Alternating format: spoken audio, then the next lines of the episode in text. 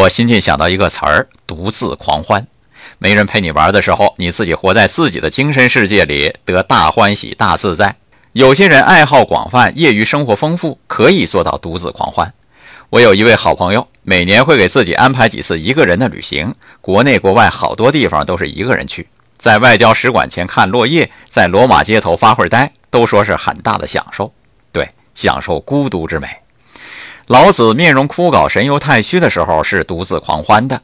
奥修说，看着一棵树也可以很满足的时候，我想也是独自狂欢的。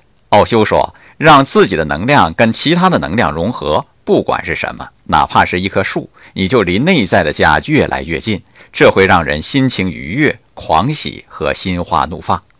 是的，当我们和自己的内在合二为一时，当我们与整个世界合二为一时，我们的内在是多么饱满呐！又怎么会寂寞呢？